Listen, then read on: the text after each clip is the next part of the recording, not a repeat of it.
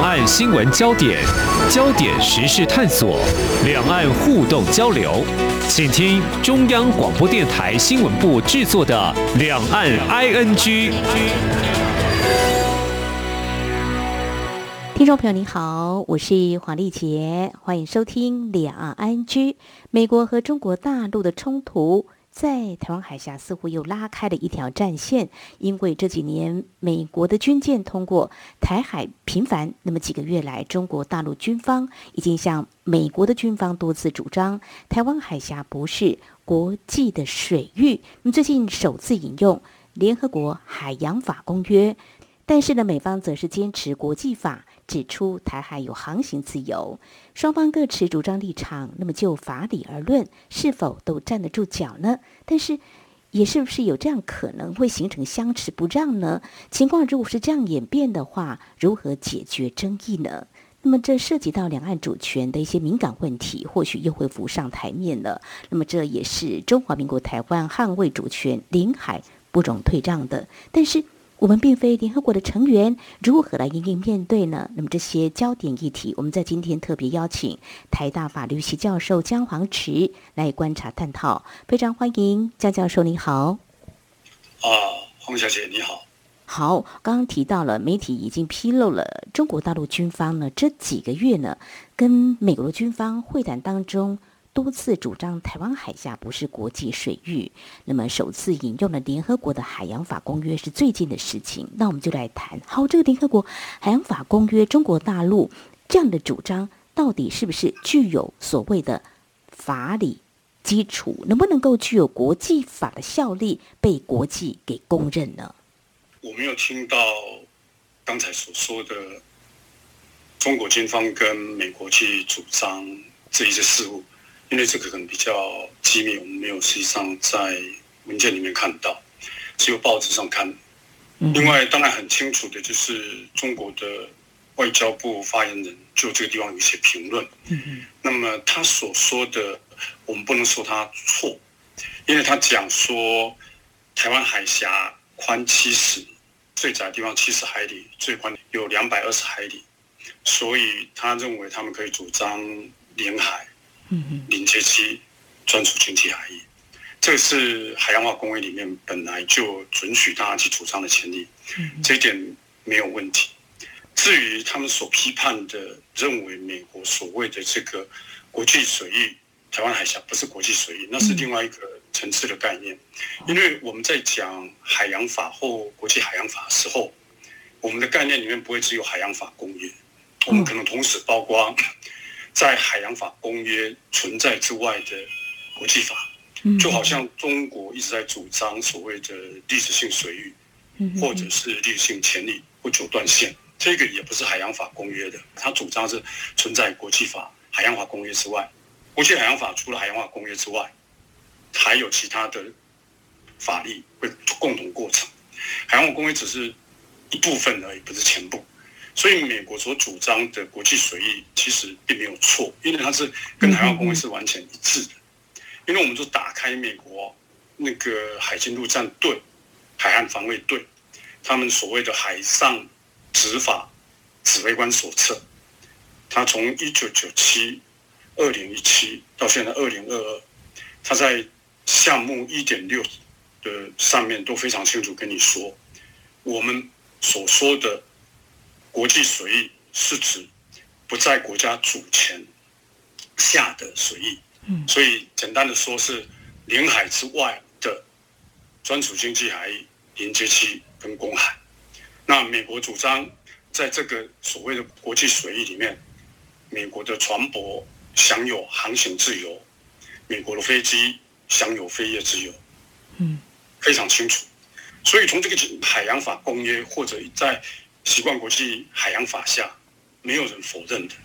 美国只是把临接期专属经济海跟公海统称作国际水域。嗯他认为国际水域船可以自由航行，飞机可以飞。从这个角度来看，美国的主张是在国际法上是完全站得住脚的。哦。那中国可以去批评他说，你这个用语不是海洋法公约用语。可是中国自己有很多用语，比如说内海。它也不是海洋法工业的用语。但我们知道他讲内海讲的是什么，我们认为这是他的立论，我们没有意见。他跟海洋法公约没有抵触。嗯，那海洋法公约里面我们有一些字眼，我们讲共享语种或者是跨界语种，也都不是海洋法工业的用语。可是我们都知道这个字眼所指称的是什么，嗯哼哼，它的法律效益是什么。所以很清楚的，当美国说国际水域的时候，我们也知道它所指称的是什么，它的范围在哪里。纵使它不是海洋法公约的用语，它还是国际海洋法所通行的用语。那在这个概念之下，去认为台湾海峡是国际水域，外国的船舶可以享有航行权，飞机有飞跃权。我想法律上没有太大问题。哦，美方主张的啊一些立论基础是说，台湾海峡是国际通道，可以允许自由飞行、航行跟行动，所以他们所援引的、引用的这些国际法，都是应该是国际认定的效力。教授是这样子，这个没有问题。是台湾海峡本来就有最窄的地方七十海里，嗯，最宽的地方有两百二十海里。是我们讲就只有狭义的概念，台湾海峡。那这，个地方因为台湾主张十二海里。对，中国主张十海里领海，我们两边都主张十海里领海之外，出去的话，中间应该至少都还存有在最窄处是四十六海里的航行的水道，所以从这个角度来看的话，没有问题。是，那相对就是刚才我们也有解析中国大陆的一些说法嘛，就是中国的外交部发言人汪文斌他在十三号的外交部记者会上，我这边是做一下补充说明。刚才教授你已经有提到了，呃，有记者在提问啊，他就说台湾是中国不可分割的一部分，台湾海峡最窄处大概是七十海里，最宽处。大约两百二十海里，但是他还特别提到，根据联合国海洋法公约跟中国国内法，台湾海峡的水域由两岸的海岸向海峡中心线延伸，那么依次就是中国的内水领海。毗连区跟专属经济区，那么中国对台湾海峡享有主权、主权的权利跟管辖权，同时。啊，他也提到说，是尊重其他国家在相关海域的合法权利。所以，汪文斌他所说的这些话，或许还有进一步在观察解析的空间哦。所以，刚才老师说，诶，汪文斌他提到说，七十海里最宽处两百二十海里，这样主张是没有问题。但接下来刚才我念的这个部分的话，有哪些是值得关注他的提法呢？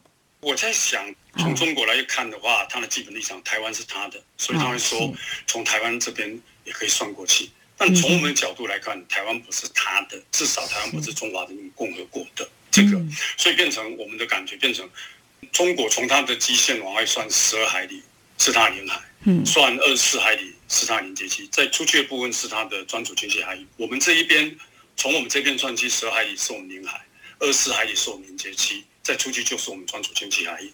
那除了我们两岸的领海之外，那个部分基本上。各国船舶依照海洋法公约跟西关国际法，都享有船舶有航行自由，飞机有飞越自由，所以这个来看没有问题。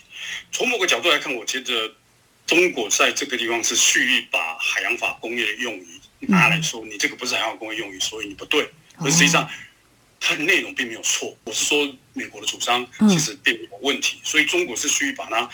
放在一起硬说这个不是海洋法公约用语，所以硬说你就不是海洋法，no，那还是海洋法。另外一个问题是，他故意借这个机会把台湾当做他的部分一起放进来处理，所以去去 no。当然，我觉得最大困难是在于，所谓当有外国船舰通过台湾海峡的时候，或军舰通过台湾海峡的时候，他就会去抗议，就会说是麻烦制造者，形成紧张局势。你们是所谓的这个挑衅，是。那既然呢，其实汪文斌自己都已经讲过了，他尊重海洋法下的权利，嗯，在十二海里之外，各国本来都可以自由航行了，嗯，你凭什么去跟人家说人家在挑衅？你明明跟他说你有这个权利可以自由航行，他先去跟人家说你是在挑衅，我我这个地方我们就觉得很难理解，嗯，所以从这个角度来看，他的。论述就刚才你所说，他讲到我们享有主权，嗯，享有主权权利，享有管辖权，我你不能说他错，嗯，可是这个部分又把它混在一起，因为他的主权到底有多宽，他没讲清楚。假如今天外国军舰进入他的主权的范围的话，他可以去抗议，因为他从来都认为外国军舰没有外通过前，不能进入他的领海。嗯。可是，假如今天我们所看到到目前所有发生的事情，所有的军舰的航行都是从中线左右的，你两边都在四海以上，中间的线在航行。这个部分传统上面就有自由航行，可是你去跟人家抗议，不准人家走。一方面你说你有潜力，嗯从这个角度来看，它的主权范围很乱。我只能说，它到底主张多宽，我们看不清楚。这是为什么美国大家会觉得很奇怪？那你到底到底在抗议什么？你哦，凭什么？你一方面人家说有航行，告诉人家他有航行权，嗯又跟人家嗯抗议说你不能进来。那唯一的解释就变成你的主权，你要主张主权的范围是浮动的，哦，就跟他在这。海天法，嗯或者是他在这一个所谓的这个海上交通安全法里面所说，我国管辖海域，没有人知道他我国管辖海域到底在哪里，所以他就在飘飘，就是假设哦。我今天没有意见，然后就再快后来就变成你这样也不能进来，这样也不能进来，就整个会把台湾的整个笼挂进都是我主权范围之内了。我在想，从某个角度来看，我们不太清楚，会让我们觉得不安的，就是说，嗯嗯你不讲不清楚，可是你讲的又是讲说依法要怎么样怎么样，是到底依什么法？就觉得很奇怪。是，那听来就是美方的立论是完全有这个基础，是说得通的，是站得住脚的。那么中国的说法有些是耐人寻味的。那么这样子的话，就怕就是说呃双方是僵持不让，或出现这样的歧义，所以我们就不禁想说，那可以来做个解决。所谓解决，就是说国际间是不是有一些裁定的机关可以来帮我们说明或解决相持争议，还是说？不能够说中国这样说了就算吧。如果以国际法的话，是不是应该要循这样的管道，或者说有这样子的一个程序呢？嗯，我想应该怎么说，他们对于这个见解并没有歧义。严格讲起来，哦双方的认知根本没有差异。哦，因为美国认为十二海里之内是主权的，他从头到尾都没认为说十二海里不是你的主权。嗯，至少法律上，国际法非常清楚，哦，非常清楚，没有歧义啊。没有歧义要嗯，任何国际司法机构来处理这个问题，我看不到，我可以几乎百分之百可以断定中国一定输，也不用讨论了。这样子的话，根本也不用在国际上去讨论，那令人比较担心。那就中美双方是不是有可能商议，或者说去讨论这个，我们不清楚。说好了，嗯应该要说中国，你应该把你的范围讲清楚。是，嗯，你所谓的台湾海峡不是国际水域，到底是什么意思？你要说清楚，嗯而不是要美国去说我不能航行，因为国际法在这里非常清楚，十二海里之外，大家都可以自由航行啊，是，没有任何问题啊。嗯，而且我想中国也没有反对啊，只是我们不太清楚它所谓它的主权范围到哪里。重点是在中国，你讲你的主权，你我们同意你，你有主权，你可以主张专属经济海域，你可以主张毗连区，你可以在另外主张主权，你可以在毗连区跟专属经济海主张主权权利或管辖权，yes，没有争议。嗯，可是之外的部分，你在专属经济海域跟毗连区要容忍外国船舶通过啊，包括军舰在内。嗯，那你现在台湾海峡显然就范围很宽啊，是，不会全部都是你的领海啊，你凭什么不准人家走？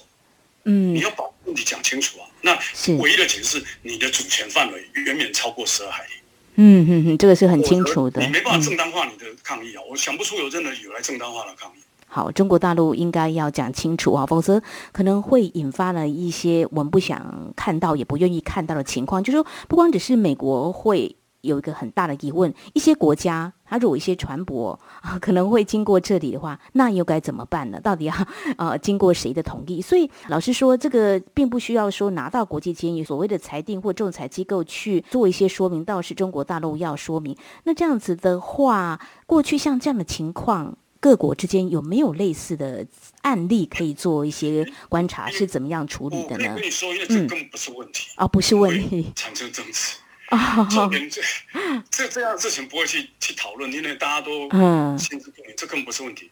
过去切切实实有针对国际海峡通行问题，嗯。有嗯一些几个案例，比如一九四九年的科孚海峡案，嗯或者最近的国际海洋法法庭的克制海峡通行案，或者是这一个海洋法公约重地附件七的仲裁庭有关于苏联扣嗯留三艘这个乌克兰炮舰的仲裁案，嗯。这三个案件其实都涉及到国际海峡通行，不过那一个海峡根本没有超过二十四海里，所以这个个案里面没这些纵使我们把这一些案件拿到来看的话，他们都没有否定十二海里之外本来就可以自由航行。国际仲裁的机构或包括国际司法机构在这里的法条法律是非常清楚的。嗯嗯嗯。所以也不需要再说有类似的去观察的类似的情形跟你讲，这根本不是问题。嗯嗯嗯所以从某个角度来讲，这这这在这为什么美国一直在说中国是一个规范的破坏者？嗯嗯你一直在破坏国际规范，明明很清楚的东西，你自己也在这个规范里面慢慢成长起来了。可是你现在你就是说这一个特定的海块不适用，这就让人家觉得不能接受。好，非常谢谢姜黄池教授在我们的节目前半阶段，针对呢最近大家高度关注的就是呃中国大陆呢。引用了联合国的海洋法公约来说，台湾海峡不是国际的水域。不过美方则是坚持国际法。呃，到底哪一方有立论基础？美方是完全没有问题的。不过中国大陆有些提法呢，却是耐人寻味的。到底有没有说清楚主张他们的主权？呃，所延伸的海域，呃，会不会让一些国家呢行经相关的海域呢显得有点困扰？最怕就是说，是不是因为中国它一再的强调要这样子的话，那是不是会引发一些我们不想看到的冲突呢？我想在稍后节目后半阶段，我们再请台大法律系教授姜黄池来跟我们谈谈，就说，呃，美国的说法完全没有问题，但是中国的说法却是有进一步说清楚、讲明白的必要。但是接下来有两个焦点，就是说美中双方可不可以来谈呢？或者说台湾身处目前中国强硬的表态，我们又应该怎么样来应应呢？我们节目稍后回来。今天的新闻就是明天的历史，探索两岸间的焦点时事，尽在《两岸 ING》节目。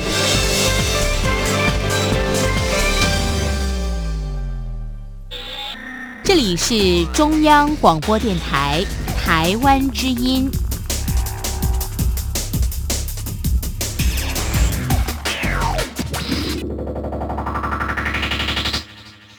这里是中央广播电台，听众朋友继续收听的节目《两岸 ING》。我们在今天节目当中邀请到台大法律系教授姜黄池来为我们特别解析中国大陆呢有媒体报道呢，最近这个军方呢向美国的军方多次主张台湾海峡不是国际的水域，他们所引用的是联合国的海洋法公约。呃，美方是坚持国际法，我们就从法理的。角度来看看到底谁说的有理。那如果立论不是站得住脚的话，为什么中国大陆近来呢有很多船舶啊、行经这个台海的时候又会来抗议这样动作？到底怎么样来看呢？那么接下来我们就想请教江教授，就是说刚才您说，嗯，他们所引用的法其实没有什么冲突，他们见解没有什么冲突，但是就是中国没有说得很清楚了哦。那美中双方。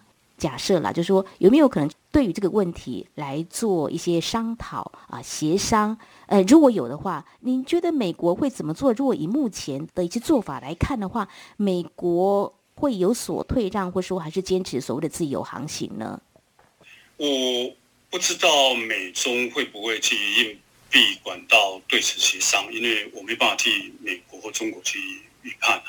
但是从我们学国际法的角度来看的话，我刚才已经讲的非常清楚，这个没什么好协商的，法律非常清楚，嗯。跟两边其实认知是一样的，只是美国把所谓的国际水域做一个通称名称，把这一个毗连区专属经济海跟公海统称做国际水域，就这样而已啊。嗯。那其实两边它国际水域打开就是完全相同的东西，嗯所以会不会去另辟管道协商？其实我是认为，就这个问题，法律问题啦，我政治问题我不管哦。就法律来讲，没什么好协商的，啊这根本就是 两边就是一样的东西，要协商什么？那政治当然另外层次问题。所以美国可能坚持底线为何，这个倒蛮好的一个问题，到时候还可以再讲讲。因为其实中国长期以来都认为，它的领海禁止外国军舰无碍通过。当然，我们可以理解这有它相当长的历史因由哈。从清朝开始，一直到一九五八年的金门炮战开始，他们从一九五八年开始就主张外国军舰没有外通过权了。所以直到现在，他们一九九二年的林海跟毗连期法也认为外国军舰没有外通过权。那一直到现在最新的所谓的这个海上交通安全法，这个立场没有改变。那美国跟中国在地国际社会在这里就有歧义，对军舰在领海里面有没有外通过权是确实是有歧义的。那假如美国继续会跟他在这个地方要争执的话，其实我相信美国应该可以坚持渐渐在领海里面有外通过权，因为中国目近年来的海军实在太强大，发展很快。我们看到中国很多学者啦，或者一些论述都在主张应该要。主张所谓的军舰在领海外通过去，因为中国军舰已经开始要进到外国领海去了。他说我们其实和平的，可中人家来都是威胁他的。那所以从某个角度来看的话，美国在这地方都没有让步，反而我觉得中共有可能会渐渐比较没有那么强烈。我们可以看到中国这么多学者在讲这些论述的话，嗯，因为中国任何出版品跟我们不一样，我们可以随便。写随便讲，自由说，自由讲。他们不是，他任何一个出版品出来是经过层层审查，是所有人都要负责任的。当当重要学者都提出这样的看法出来的时候，就代表他在动摇了，因为以前的立场不符合他现在强国，所以他会做假设，真的要谈判的话，要争执的话，其实我甚至可以跟美国建立，你应该跟他要求，你应该跟采取海洋大国的立场，主张军舰有无碍通过权。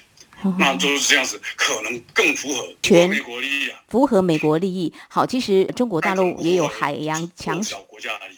其实从这个务实面政治的这个角度特别来观察，就是说我们刚才一直提到呃中国大陆的主张嘛，哦，所以有一些国家通过这个台海是不是不生其扰？中国大陆会有一些动作让人啊摸不着头绪，因为说的也不清不楚。那这样情况，如果按照一个国跟国之间互动，就是一个外交关系来看的话，会不会伤了感情？那其实如果就中国来说的话，如果大家不生其扰，就不想再行走这个。水域不想跟你再有啊任何的呃这些处理的做法，中国是不是因此得利的呢？可以这样来看吗？嗯，我觉得黄小姐观察蛮精准的哈，因为我觉得我们从头到尾都不知道中国为什么基于什么法律理由嗯去抗议外国军舰从台湾海峡中间这边经过，嗯，可是我们可以看到每一次他都会抗议啊，而且他每一次抗议，他要讲你们是所谓的挑衅，嗯，是所谓的。这个来这边制造麻烦，所以来这边制造动乱。嗯，我们不能理解你自己说这个地方我有航行权的，然后我过来走过去后，你就要来骂我。假如说从第三国角度来看的话，那所以从某个角度来看，你看日本其实它很渐渐的可以从台湾海峡过啊，因为中国本来就说你可以过，韩国可以过，澳洲也可以过，德国、英国、法国都可以过。可是你就注意到一件事情，不论哪个国家经过的时候，他都去抗议，他都去跟监，他都去。逼迫人家，造成别人麻烦。嗯，那我没有法律理由，我知道法律站不住脚，可是我故意就是去骚扰你。从某个角度来看，我觉得你若问我的话，也许正确不正确，但我认为他似乎要去造成一个继承的事实。嗯，这一个属于你不要给我进来，我没有法律理由，可你就不要给我进来。你进来就是造成我的麻烦，你进来就是挑衅。我都是德国，我是法国，我是英国，我也渐渐我不去这个地方了。因为我从旁边绕就好，因为我没有必要要求多的地方嘛。我说日本，我不要去自找找麻烦。那这个久了之后，中国就刚才我所讲，他从没讲我对台湾海峡享有主权，我印象很深。他外交发言人讲，我们对台湾海峡享有主权，顿了很久，顿了大概两秒三秒，大家再这样慢慢讲啊，主权权利跟管辖权，其实他要强调是我对台湾海峡有主权。那从这个角度来看的话，就跟他在南海。或者在琼州海峡做的会很像，我先把它围起来，然后把人家赶走，然后渐渐的就变成我的主权所及。从这个角度来讲，我我同意政府的观察，嗯，说中国确实又很希望渐渐的把所谓的台湾海峡内海化，哦，变成我中国自己的海域，你们以后都不要进来了。那目前为止我们所看到，大概只有美国还会去跟他嗯掐来。因为我为维持所谓的航行自由，他会从这个地方经过。那目前我们看到美国在做一种 coordination work，他希望把其他国家不是只有美国在做这件事情，我可能包括澳洲或者英国或者是德国，或者是法国，我们大家一起来做事情，不要美国一个气。但是我们希望美国成功哦，因为从某个角度来讲，假如说真的大家都渐渐就放弃了，不跟中国对抗，嗯嗯，或是不要说对抗，我不去行使我这个权利是。我不要去每次都跟你吵架，嗯哼，因为中国这没有法律理由，可是他还是跟你吵，嗯哼，跟你说你不要来了。从某个角度上，它形成那个压力，让这些国家自动避开这种 trouble waters，嗯。避开这种有麻烦的水域。那这时候就可以达到他们期待做到，就我把它内海化。那我们要必慢慢看，就是到底西方国家会做到什么程度。好，这是持续要观察的。那美国坚持的底线为何？我在想，应该还是会某种程度的展现他大国的姿态吧。我想美国底线应该非常清楚，是，他捍卫公海自由或捍捍卫变航行自由的立场应该不会改变。不会改变嘛？这哈，两个样，是。我相信他最基本的这这这不是只有他一个国家的潜力，是，是整个国际社会经过了几百年来衍生演变过来的、嗯。的这个基本的航行自由，那是整个对国际社会是有利的，所以应该这个底线会坚持。你可以你就仔细看一下中国发言，中国的讲话他也没说他不支持这个，嗯，他也没说他不支持航行自由，是，他只是说我的地方你不能来。哦，我这个台湾海峡你不要来，其他你乱走，我也要去乱走，但这个地方是我的，你不要来。某个层面来讲，你可以看到他有在试图在做混淆，可是特定区域你不要来。就怕就是说，呃，他说久了就会变成这样。还有一些国家，他可能不堪其扰，就不走这个水域哦。那刚才老师你有提到一个，就是说，呃。政府已经研判中国大陆这样的说法做法，有可能就是把这个台湾海峡给内海化了哈。那其实这几年嗯中国大陆军舰军机扰台哦，以国防方面的专家他们来看，就是一种消耗战，每次你都要去警示驱离，这久了也会累了哈。飞到我们防空识别区，这个在航空方面是这个样子，那在水域的方面的航行也是这样，就不免让我们也会担心，就是说中华民国跟中华人民共和国主权是互不隶属的，那怎么办呢？中华民国又不是联合国的成员。到底我们应该怎么样来应应目前中国大陆这种强硬的表态？就是说，呃，有可能把台湾海峡给内海化。教授，你有什么样的看法或建议呢？我想就是说，其实基本上它要内海化这个部分，它所影响到潜力不是只有台湾一个国家哈，嗯嗯它主要影响到的可能包括美国、日本、韩国或者是南方的东南亚国家。国家，嗯所以，因此这个潜力的捍卫或这个潜力的维护，应该我们可以跟国际社会共同努力。嗯我在想，美国或者是澳洲，其实相当程度内也正在做这个努力。我们可以做的，其实就是因为我们拥有一个对中国理解跟对他的所谓的思维的理解的优势哦，所以我们可以很多事情，我们可以做疫情的工作。比如说这一次，当他在喊出这种话出来的时候，嗯那我们政府就非常清楚跟国际社会发出 message，跟他说，他的目的绝对不仅仅在于让各位不方便，那目的是未来要做把这个内海化。嗯，那像这样子很明确的从外交陆委会或者我们各个相关机构开始对国际社会去发出信息，让国际社会可以知道。当然，最重要还是我们自己啊还有保有相对的强大的军事实力。那因为我不是军事专家，我不敢多说。就从外被操作来讲，从法律的这个应战来说的话，就法律的这个相对应来讲的话，我觉得目前政府做的还好，还不错，因为它立即是马上提醒嗯哼中间可能的风险。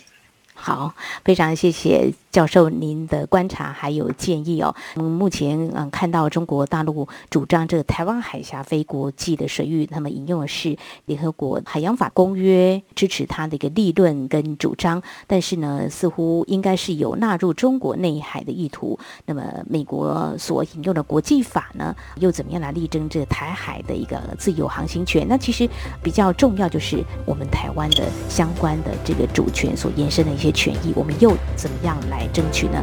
我想这也是一个非常需要大家要有共识、应该正视的问题。好，在今天非常谢谢我们台大法律系教授江黄池对于这个议题的观察解析，非常谢谢江教授，谢谢您。谢谢。好，以上就是今天两岸安居节目，非常感谢听众朋友您的收听，黄丽杰祝福您，我们下次同时间